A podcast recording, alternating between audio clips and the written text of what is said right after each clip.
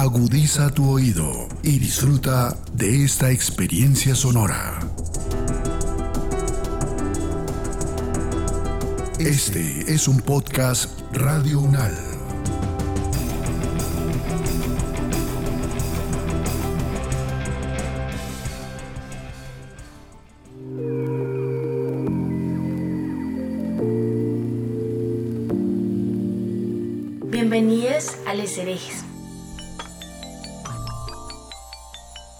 Aquí cuestionaremos lo establecido y sentiremos profundo lo cotidiano.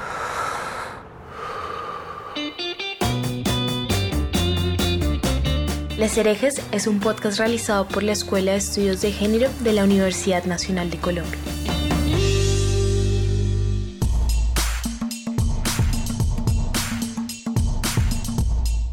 Les herejes disienten de las estructuras hegemónicas impuestas, controvierten sobre creencias que parecen inamovibles y proponen desde una perspectiva feminista nuevas opciones para comprender y construir otras formas de pensar y sentir la vida.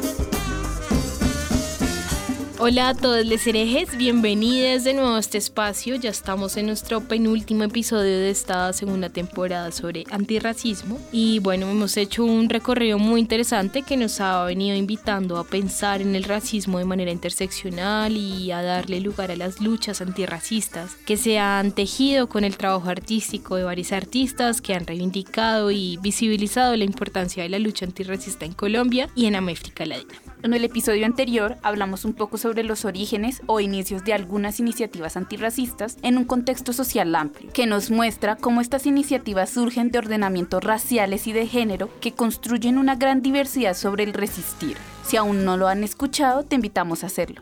Terminamos el anterior episodio con una frase muy poderosa que nos hace repensar cómo, abro comillas, nombrar lo innombrable y hacerlo visible, En especial en estos tiempos donde la esperanza está y parece que es más palpable, más cercana y común entre nosotros.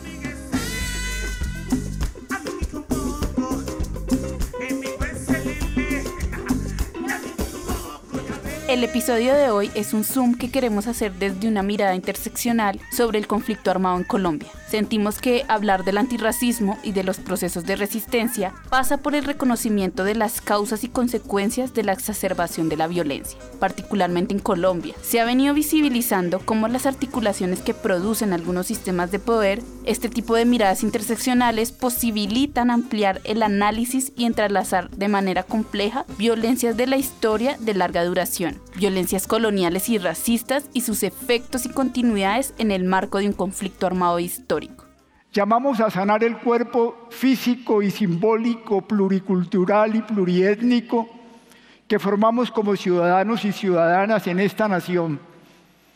Cuerpo que no puede sobrevivir con el corazón infartado en el Chocó, los brazos gangrenados en Arauca, las piernas destruidas en Mapiripán, la cabeza cortada en el salado, la vagina vulnerada en tierra alta, las cuencas de los ojos vacías en el Cauca, el, estómago reventado en Tumaco, las vértebras trituradas en Guaviare, los hombros despedazados en el Urabá, el cuello degollado en el Catatumbo, el rostro quemado en Machuca, los pulmones perforados en las montañas de Antioquia, y el alma indígena arrasada en el Baupés. En las últimas semanas hemos venido elaborando y dirigiendo de a poco este tema. Dentro de la semana académica que realizamos hace ya unas semanas dentro de la Escuela de Estudios de Género, tuvimos un espacio muy importante y quisiéramos retomar varios puntos de esta conversación. Pero antes, como es costumbre ya en esta temporada, quisiéramos que escucharan este sentí pensar desarrollado a partir de este conversatorio del que les hablamos. A situarnos, enfrentar nuestra racialización, cuestionar nuestro lugar en el mundo y hacernos cargo de él. A esto nos invitan Rudy Amanda Hurtado y Jaycee Lorena Chavarría. ¿Cómo hacerlo? Hace parte de nuestra responsabilidad. Acoger el antirracismo, hacerlo parte de nuestra práctica y nuestra investigación. Como docente, tal y como lo dijo Belén Congo, el aula es la trinchera. Desde allí no puedo menos que poner en tensión la historia oficial y aprender y enseñar la historia que cargan y viven en carne propia las mujeres negras, que resisten y construyen a pesar del despojo y el exterminio de los suyos en Colombia. Quisiéramos partir afirmando que el conflicto armado en Colombia no ha sido exclusivamente un conflicto étnico, pero es indispensable reconocer que los cuerpos y territorios de los pueblos afro, palanqueros, rom, e indígenas han sido afectados de manera diferenciada y sistemática y que estas violencias sufridas sin duda se agravan, principalmente por causa del racismo estructural. Esto quiere decir que las violencias se podrían reconocer dentro del término continuum de violencias, develando que si bien las violencias sufridas no son nuevas, sí hablamos de una articulación de la matriz de dominación. Recuerden que nuestra conversación sobre esto quedó en nuestro canal de YouTube. Pueden encontrarnos como Escuela de Estudios de Género y allí en nuestras listas encontrarán la lista de Semana Antirracista, todos los espacios de conversación que tuvimos en la semana sobre antirracismo, sentipensares, representaciones y resistencias feministas. Ley, me gustaría que habláramos de un concepto muy importante que retoma Rudy Huertado y Jaycee Echavarría, con quienes conversamos en la Semana Antirracista, y este concepto es geografías de terror. Este concepto se configura a partir de prácticas como la producción de paisajes de miedo, las restricciones en las movilidades y prácticas espaciales rutinarias, por supuesto también de la dramática transformación del sentido del lugar, la desterritorialización, movimientos físicos en el espacio y también algunos otros ejemplos sobre reterritorialización y estrategias espaciales de resistencia. Esto lo desarrolla Ulrich Oslender en uno de sus artículos. El 14 de enero del 97, una mañana, un lunes, sentimos lo más horrible de la vida. Una cosa tan espantosa, hubo gente que de los nervios murió. Estábamos desayunando. Yo estaba en mi casa cuando sentimos que la tierra se estremeció. Primero sentimos un estropicio, boom, una vaina aterradora. Y al ratico las casas temblaban. Eso fue seguido, boom, boom, boom. Fuimos a ver qué era y eran aviones que pasaban por todo eso porque el bombardeo inició desde Río Sucio, el 14 de enero, indiscriminadamente. Luego de que bombardearon el casco urbano, entraron a todas las cuencas, a la cuenca de Salaquí, Truandó, Cacarica, bombardeando toda esa zona. En Caño Seco desbarataron una escuela. La única zona que no bombardearon en mi río fue la comunidad donde yo vivía. Pero fue una cosa tan espantosa que los habitantes que estábamos arriba, de ver la inmensidad del bombardeo, dijimos, abajo no quedó gente. Cuando tiraban las bombas allí, acá se estremecía y las casas temblaban como si fuera un temblor, una vaina muy espantosa. Después de ese bombardeo, nadie bajó por miedo para ver lo que había pasado allá. A los cinco días que bajó alguien a mirar qué había pasado, no había un alma en la orilla del río, porque la gente que pasó, el bombardeo de esa noche, toda la gente campesina se desplazó masivamente. Después del ataque sobre la población civil en Río Sucio, en los primeros meses de 1997 se produjo el desplazamiento masivo de alrededor de 20.000 afrocolombianos debido a la continua presión del ejército colombiano y de paramilitares, quienes argumentaban estar persiguiendo a grupos guerrilleros de las Fuerzas Armadas Revolucionarias de Colombia, FARC. Este testimonio lo contó un líder afrocolombiano, que ahora vive como desplazado en Bogotá. Sobre su experiencia a unos 20 kilómetros de Río Sucio, Ulrich Oslander lo incluye en su artículo Geografías de Terror, un marco de análisis para el estudio del terror.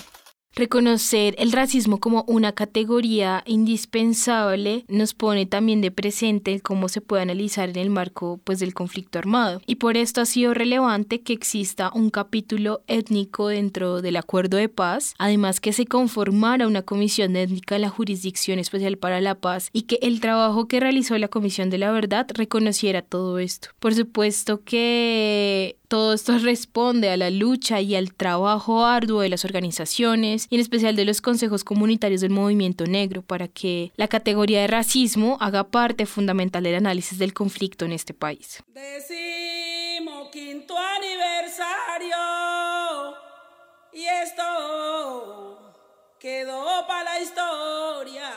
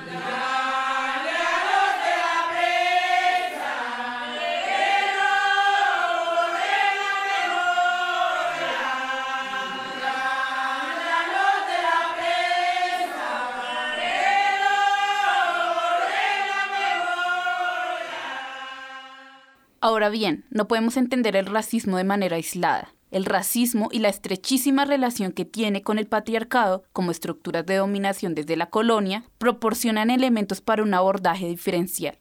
Claro, y por ejemplo, dentro del capítulo de hallazgos y recomendaciones del informe final que realizó la Comisión de la Verdad, se reconoce que, abro comillas, negar la condición de los pueblos étnicos, negar su humanidad, fue la justificación perfecta para ejecutar acciones atroces en contra de esa población, de sus cuerpos y territorios. Pasaron de ser los grupos sociales más marginalizados históricamente a ser los que más han sufrido los efectos de la guerra. El racismo que validó las narrativas esclavistas y colonizadoras sigue no solamente impidiéndonos reconocer y valorar la riqueza pluriétnica y pluricultural que caracteriza a Colombia, sino que además es la causa principal de la desatención hacia los pueblos étnicos y sus territorios. Los índices de necesidades básicas y satisfechas en las comunidades étnicas y campesinas permiten evidenciar la situación de exclusión y la responsabilidad del Estado frente a la persistencia de la desigualdad. En los casos de los pueblos negros, afrocolombianos, raizales y palenqueros, la última encuesta de calidad de vida realizada por el DANE indicó que la pobreza multidimensional que afecta a estas poblaciones es del 30,6%, superior que el de la media nacional. En el caso de los afrodescendientes, el 72% de la población es pobre en Chocó y Nariño. En el caso del departamento del Chocó, el 81% de los hogares no cuentan con un servicio de alcantarillado. La tasa de analfabetismo en el que según el censo del DANE del 2005 es del 29,5%. Los indígenas son el grupo con mayor pobreza, sobre todo en el Chocó y en los departamentos de la Amazonía y la Orinoquía, donde el porcentaje supera el 70% abro comillas, en las zonas donde hay mayor presencia de pueblos indígenas, como los departamentos de Amazonías, Guainía, Baupés y Bichada, y de comunidades afrodescendientes como Choconariño y Putumayo, se observa un nivel educativo más bajo y condiciones laborales menos favorables en comparación con la población no étnica. En el auto 004 de 2009 emitido por la Corte Constitucional en seguimiento de la sentencia T025 del 2004, examinó la situación de los pueblos indígenas afectados por el conflicto armado y declaró que existe un riesgo de exterminio físico y cultural de los pueblos étnicos. Confirma además el estado de cosas inconstitucionales y el impacto desproporcionado generado por el conflicto armado interno en Colombia. Posteriormente a esto, las organizaciones nacionales indígenas señalaron que al menos 72 de los 112 pueblos indígenas en Colombia, es decir, un 62%, están en riesgo de desaparición física o cultural. La discriminación y el prejuicio racial conllevaron a la deshumanización de las personas negras, incluso en las filas de los grupos armados. Entonces, ¿hay maltrato al interior de las instituciones por el hecho de tu ser afro? Los mandos medios y altos no respetan la diferencia y te maltratan a ti como tú hablas. Te maltratan como tú eres. No te llaman por tu apellido, sino negro, venga acá tal cosa, negro. Todo es la palabra negro. Que el negro es el sujeto fuerte, que el negro debe aguantar más que los otros soldados porque es negro. Y asociamos a los negros con aquel peón fuerte que puede soportar todo como una bestia.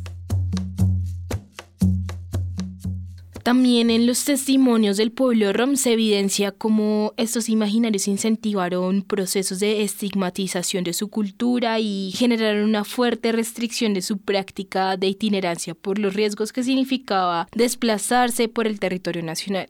Las mujeres eran perseguidas por leer la mano, acusadas de ladronas por ingresar a almacenes con sus faldas, y el pueblo en general ha sido catalogado de estafador y de colaborador de grupos armados, solo por el hecho de comerciar sus productos en determinados lugares.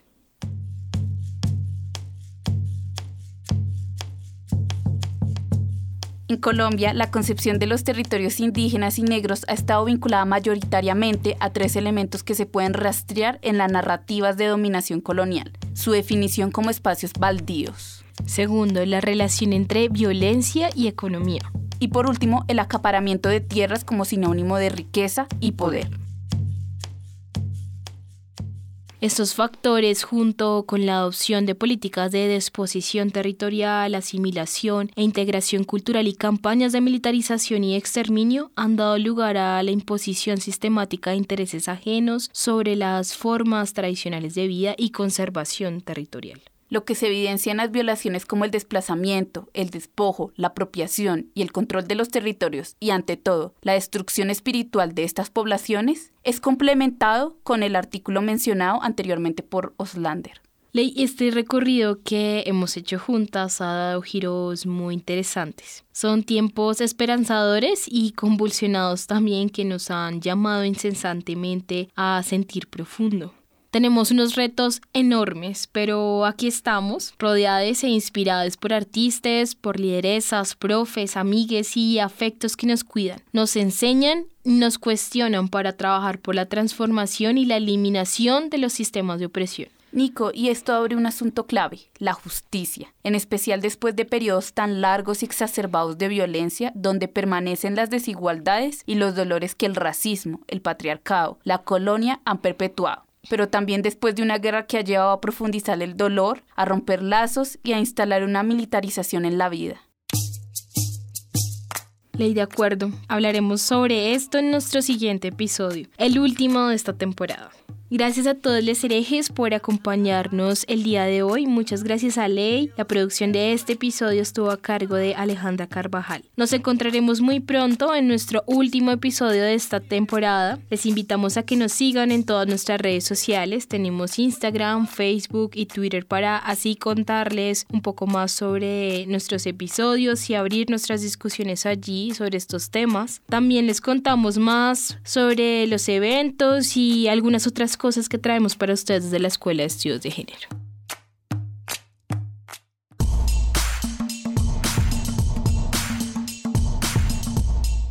Les herejes disienten de las estructuras hegemónicas impuestas, controvierten sobre creencias que parecen inamovibles y proponen desde una perspectiva feminista nuevas opciones para comprender y construir otras formas de pensar y sentir la vida.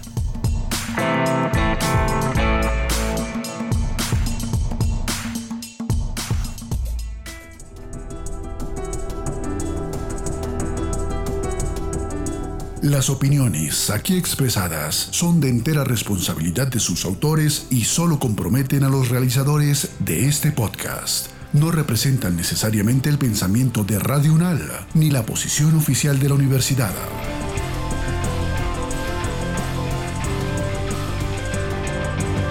Este y otros podcasts en nuestro sitio web podcastradio.unal.edu.co. Síguenos en nuestras redes sociales. Nos encuentras como Podcast Radio UNAL, Universidad Nacional de Colombia, Proyecto Cultural, Científico y Colectivo de Nación.